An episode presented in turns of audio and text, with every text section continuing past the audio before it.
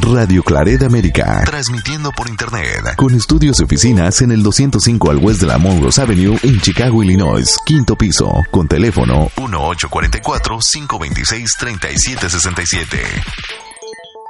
Bienvenidos hermanos a nuestras reflexiones bíblicas, a las lecturas del día. Hoy es lunes 4 de noviembre. Lunes 4 de noviembre. La primera lectura de hoy viene de la carta de San Pablo a los Romanos, capítulo 11, versículos 30 al 36. Hoy celebramos también la memoria de San Carlo Borromeo, obispo, un personaje muy interesante, ya comentaremos algo acerca de ello. Bueno, ahora la lectura de hoy de la carta de San Pablo a los Romanos. Hermanos, así como ustedes antes eran rebeldes contra Dios y ahora han alcanzado su misericordia, con ocasión de la rebeldía de los judíos, en la misma forma los judíos que ahora son los rebeldes y que fueron la ocasión de que ustedes alcanzaran la misericordia de Dios, también ellos la alcanzarán. En efecto, Dios ha permitido que todos cayéramos en la rebeldía para manifestarnos a todos su misericordia. Qué inmensa y rica es la sabiduría y la ciencia de Dios. Qué impenetrables son sus designios e incomprensibles sus caminos. ¿Quién ha conocido jamás el pensamiento del Señor o ha llegado a ser su consejero? ¿Quién ha podido darle algo primero para que Dios se lo tenga que pagar? En efecto, todo proviene de Dios, todo ha sido hecho por Él y todo está orientado hacia Él. A Él la gloria por los siglos de los siglos. Amén. Palabra de Dios. El salmo responsorial es el salmo, es el salmo 68 y el responsorio es, A ti Señor elevo mi plegaria. A ti, Señor, elevo mi plegaria. Mírame, Señor, enfermo y afligido. Defiéndeme y ayúdame, Dios mío. En mi cantar exaltaré tu nombre, proclamaré tu gloria agradecido. Se alegrarán al verlo los que sufren, quienes buscan a Dios tendrán más ánimo, porque el Señor jamás desoye al pobre ni olvida al que se encuentra encadenado. Ciertamente el Señor salvará a Sión, reconstruirá a Judá, le heredarán los, los hijos de sus siervos, quienes aman a Dios, habitarán. A ti, Señor, elevo mi plegaria. El Evangelio de hoy viene de Lucas capítulo 14 versículos 12 al 14. En aquel tiempo Jesús dijo al jefe de los fariseos que lo había invitado a comer. Cuando des una comida o una cena, no invites a tus amigos, ni a tus hermanos, ni a tus parientes, ni a los vecinos ricos, porque puede ser que ellos te inviten a su vez, y con eso quedarías recompensado. Al contrario, cuando des un banquete, invita a los pobres, a los lisiados, a los cojos y a los ciegos, y así serás dichoso porque ellos no tienen con qué pagarte. Pero ya se te pagará cuando resuciten los justos. Palabra del Señor. Muy bien, antes de dar comienzo a nuestra reflexión sobre las lecturas, digamos un poco acerca del San Carlo Borromeo la memoria de quien se celebra hoy, este día 4 de noviembre. San Carlos Borromeo ah, nació a mediados del siglo XVI, justo en tiempo de la, de la Reforma Protestante. Un tiempo muy difícil en la Iglesia, eh, tanto crisis interior como exterior. Ah, exterior por la Reforma ah, Protestante, em, eh, empezada por Martín Lutero, y interior eh, por la crisis interna de la Iglesia, los propios problemas internos, eh, conflictos internos, particularmente eh, en torno a, Roma, San Carlos Borromeo nace a mediados de este siglo. Él proviene de una familia eh, con influencia social suprema, se puede decir. Era sobrino del que fue papa en su tiempo, Papa Pío IV. Ah, eh, y estaba y por parte de su madre eh, estaban conectados con la familia Medici, la familia italiana Medici que por muchos siglos ah, tuvo gran influencia en la vida de la Iglesia y en lo que hoy es en, lo que hoy en día es Italia. Ah, pues aunque venía de, de, familia de mucho prestigio, de mucho poder, de mucho poder económico, eh, Carlo Borromeo pues buscaba la sencillez em, a una corta edad, ya a la edad de 12 años, em, ya había recibido ciertas, cierta distinción, ciertos privilegios por parte de la familia y por parte de su tío, que eh, un poco tiempo después pasa a ser el Papa Pío IV.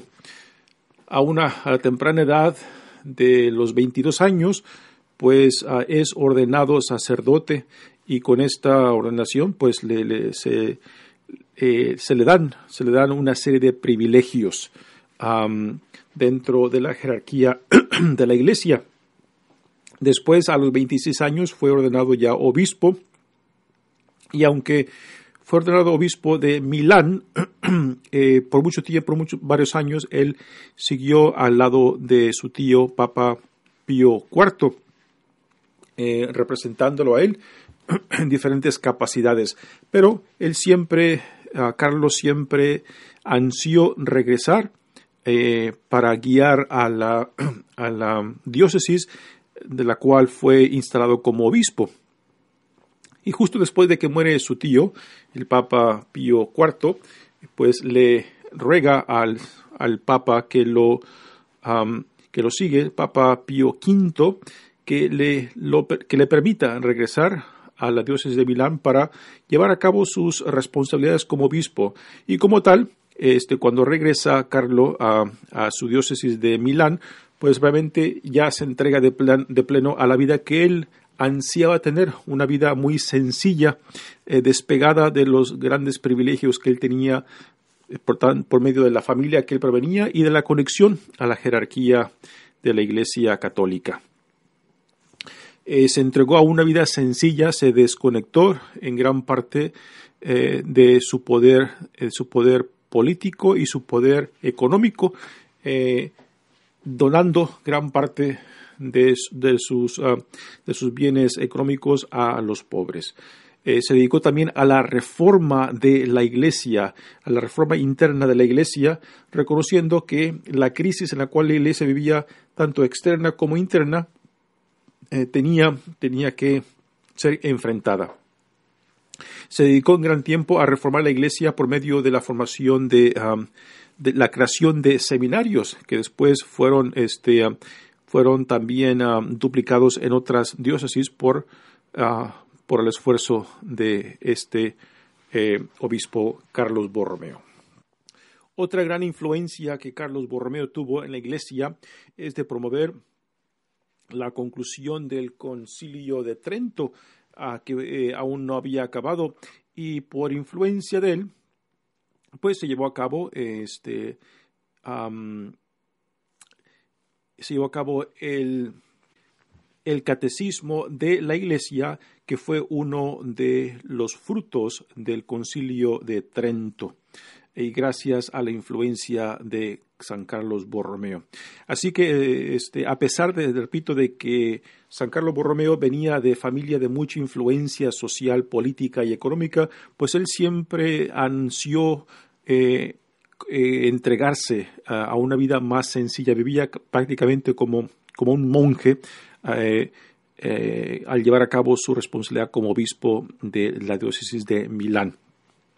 Así que, tomando en cuenta de dónde provenía, este, pues él siempre buscó la sencillez, ah, siempre buscó ah, acercarse a los más necesitados, tanto económicos como en cuestión de los más vulnerables, por ejemplo, este, los enfermos, de aquellos más invisibles en la sociedad.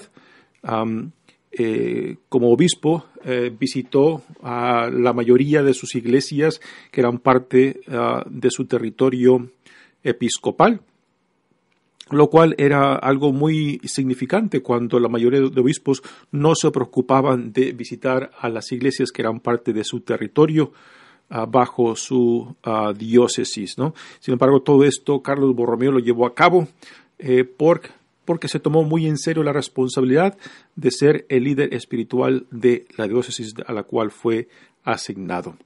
Pues bien, este Carlos, Juan Carlos Borromeo, eh, un personaje muy importante este, en, el, siglo XVI, eh, el tiempo en el cual la Iglesia Católica vivía tiempos muy caóticos, muy difíciles por la Reforma Protestante. También junto, junto con los jesuitas, eh, pues llevaron a cabo la contra reforma protestante, o sea, la respuesta al, al protestantismo, protestantismo en, el siglo XVI. Y junto con esto, pues también eh, San Carlos Borromeo llevó una reforma interna de la Iglesia, lo cual nos da a ver de que también reconoció ah, reconoció las, las flaquezas, las debilidades y la necesidad de reformar también a la iglesia internamente, ¿no? Así que realmente una gran bendición para la iglesia, la iglesia en el siglo XVI, en tiempos muy difíciles, muy caóticos de la reforma protestante. Muy bien, pasemos ahora a la primera lectura de hoy de la carta de San Pablo a los romanos.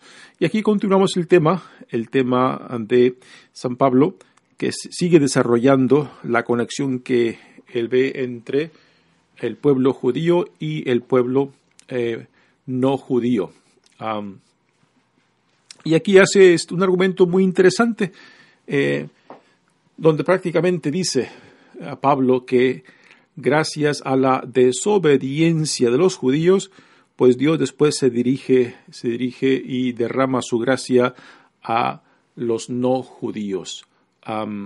lo cual es un argumento eh, no, muy convincente, como que quiere decir de que porque su pueblo elegido lo ha rechazado, pues ahora Dios se enfoca, se enfoca sobre los no judíos, lo cual no es un argumento convincente por lo siguiente, porque desde el principio el principio que Dios escoge al pueblo judío, lo escoge no porque era el mejor, sino porque era uno de los más pequeños pueblos de aquel, de aquel entonces y que lo escogió para que fuera luz, para que fuera, digamos, el testigo del Dios, del Dios vivo, del Dios verdadero, para atraer a, a, todas las naciones en torno a Él. ¿no?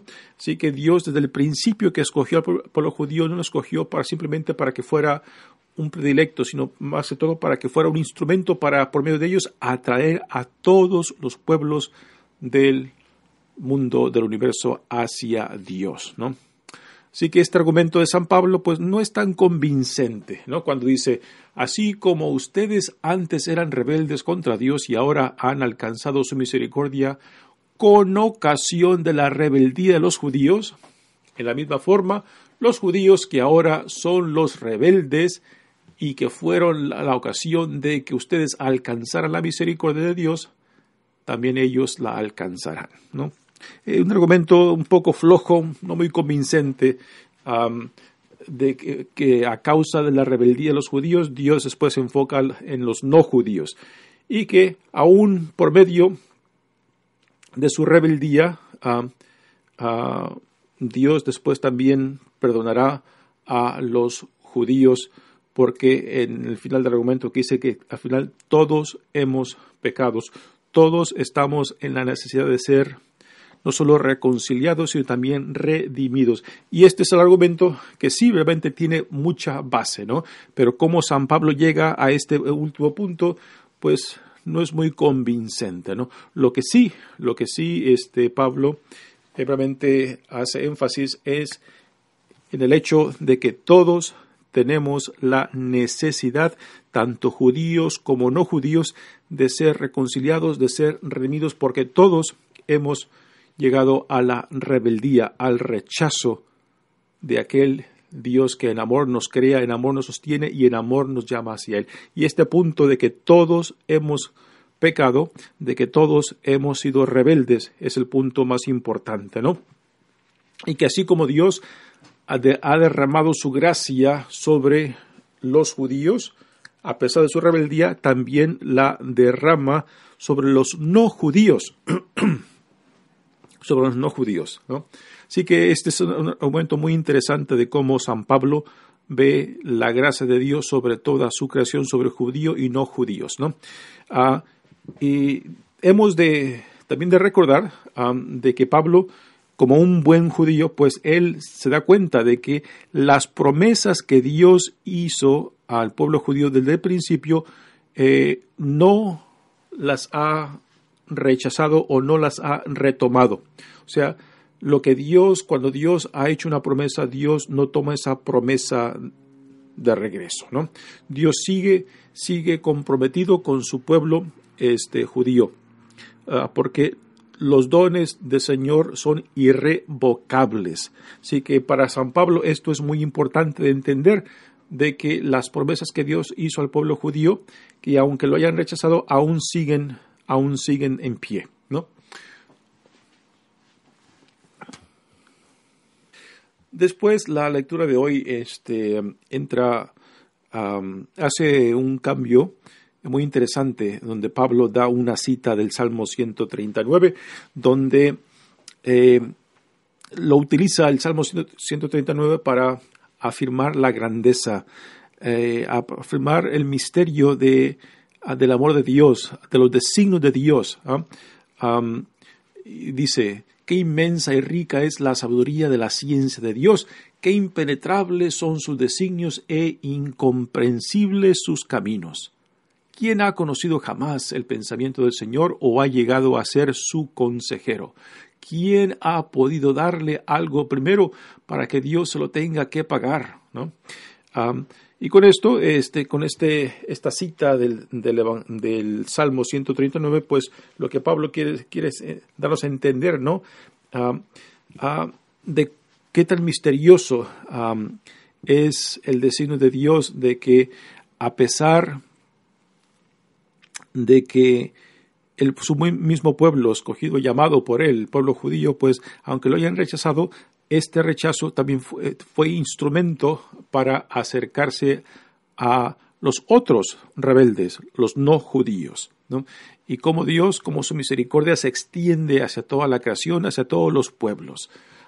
y como la rebeldía aún de un pueblo, su pueblo llamado pueblo escogido judío, pues eh, aunque no, no cancela la promesa de Dios, pues también es, es, este, es instrumento de gracias para aquellos que aún vivían en la oscuridad, aún vivían en su rebeldía, los no judíos, que ahí entramos todos. ¿no? Y con esta cita del Salmo 139, pues Pablo nos quiere entender esto de la grandeza y misteriosa e insuperable que es la sabiduría de Dios en llevar a cabo todo esto a pesar de que todos hemos pecado, a pesar de que todos hemos estado en actitud de rebeldía, a pesar de que todos estamos en necesidad de ser redimidos, de ser salvados, pues Dios, por su gran misericordia, por su gran amor, por sus hijos e hijas, por toda su creación,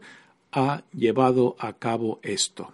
Eh, obviamente, eh, cuando Pablo cita este Salmo 109, uno puede imaginarse, ¿no?, de que como Pablo se queda brevemente anonadado al contemplar, al contemplar la historia de la salvación, la historia de la rebeldía tanto de los judíos y los no judíos, y de que a pesar de todo esto, Dios aún viene tras de nosotros, tras de sus hijos, de que Dios quiere que toda su creación, que todos sus hijos e hijas, que todos, sus, que todos los pueblos que son parte de su creación lleguen a la plenitud de la vida por la cual hemos sido creados, ¿no?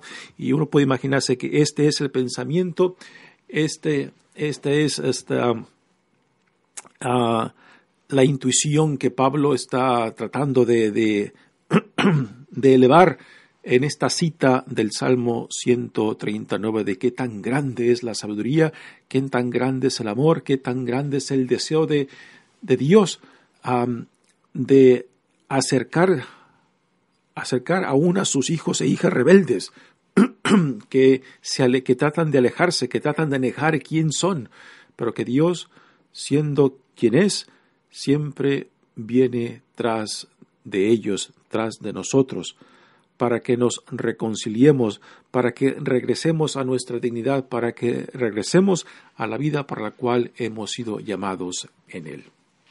Realmente una lectura, este, un pensamiento, una intuición muy bella de San Pablo.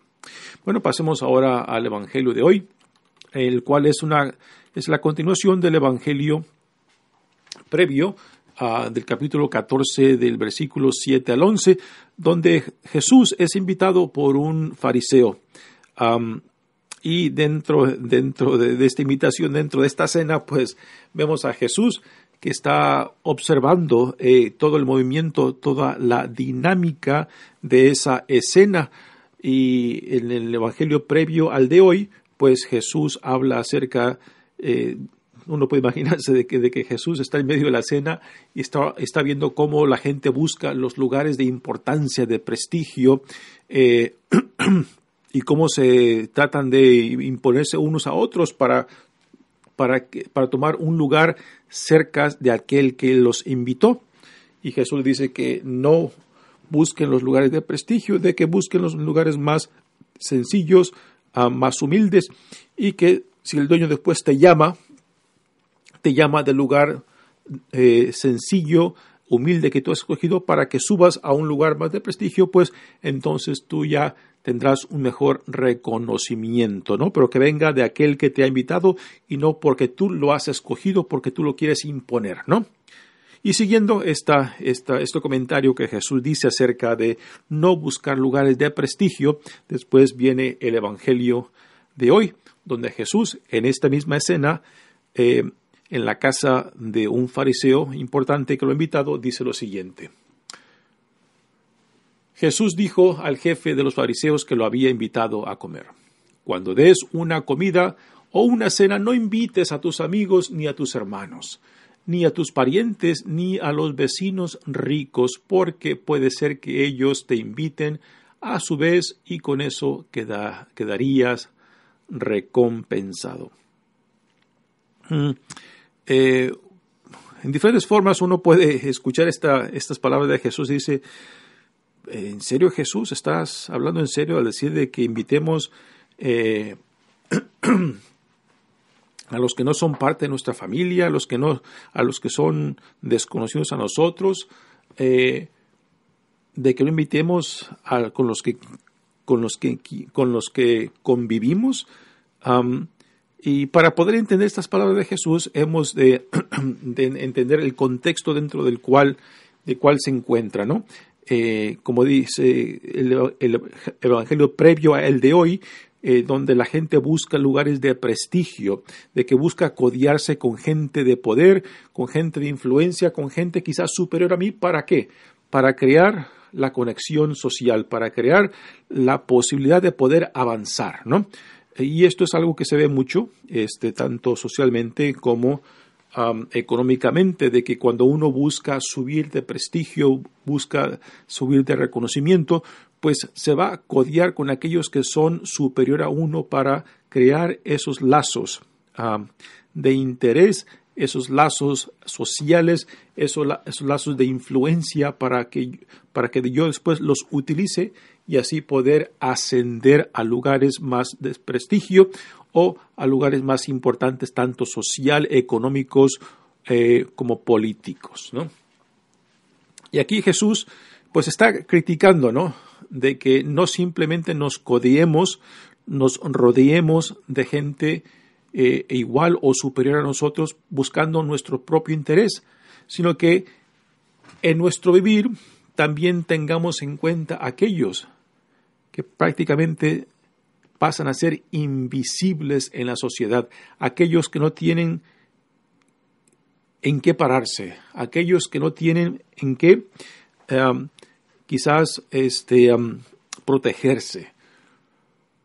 Y Jesús dice, al contrario, cuando des un banquete, invita a los pobres, a los lisiados, a los cojos, a los ciegos, y así serás dichosos porque ellos no tienen con qué pagarte, ¿no? Eh, una de las cosas que, nos, que todo ser humano busca, ¿no? que buscamos nuestro propio bien, buscamos nuestros propios intereses, pero el cómo buscamos esos propios intereses, yo creo que es muy importante y es a lo que Jesús se refiere, ¿no? Porque uno puede buscar sus propios intereses simplemente eh, eh, codiarse con gente más importante que yo o también aprovecharse de otros para imponer mis intereses sobre las, los intereses o necesidades de otros, ¿no?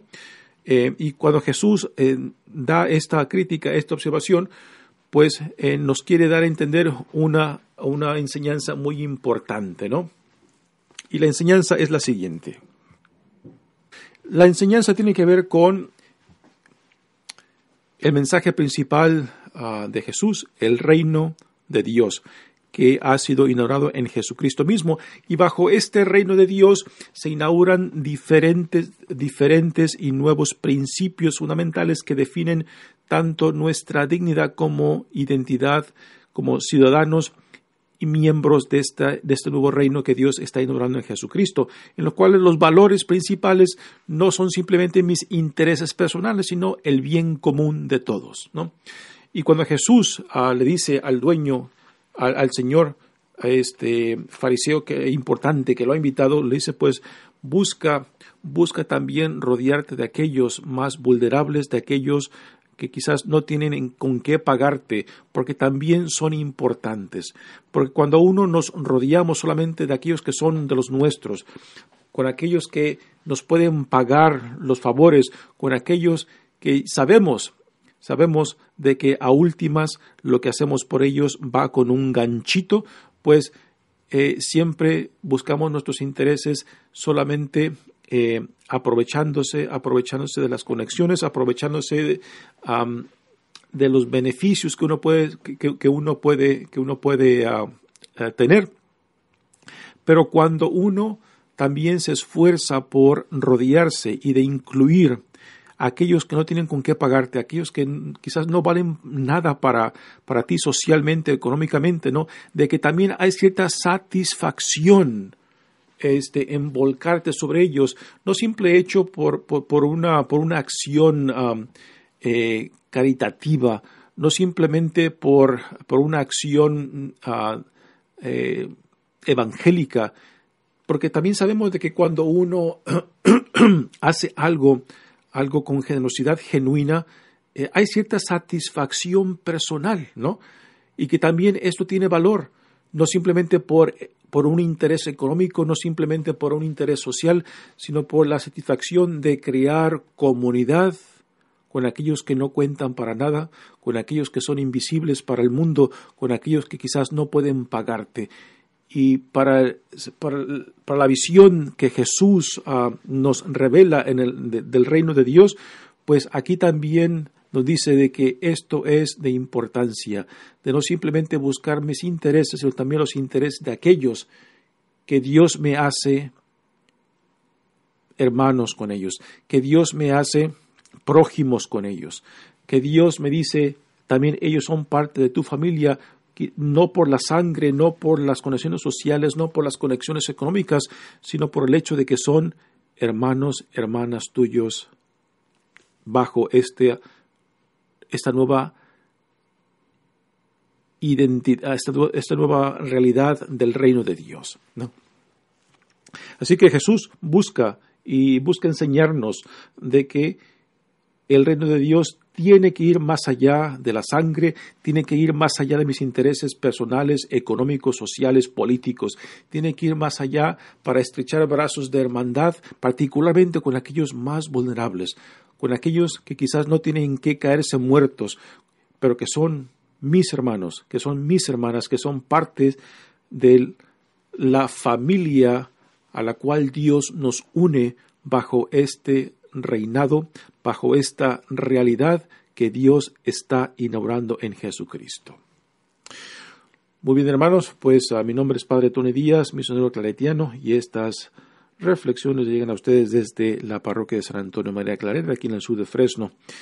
Que Dios realmente nos abra los ojos, el corazón, para poder, por lo menos, imaginar, imaginar por medio de esta imaginación teológica que Dios nos da por medio del encuentro con Él, de poder comprender esta nueva realidad que Dios está ignorando en Jesucristo y de la cual nos hace miembros y ciudadanos, de poder extender más allá, más allá los intereses personales, más allá de lo económico, social y político, a una verdadera hermandad en la cual Dios nos hace eh, prójimos con todos, con toda la creación, con todos los hermanos, y que sí hay también satisfacción personal cuando uno realmente se esfuerza por enanchar, eh, por ampliar lo que significa ser hermanos, hermanas en Cristo. Que Dios los bendiga. Radio Clareda América.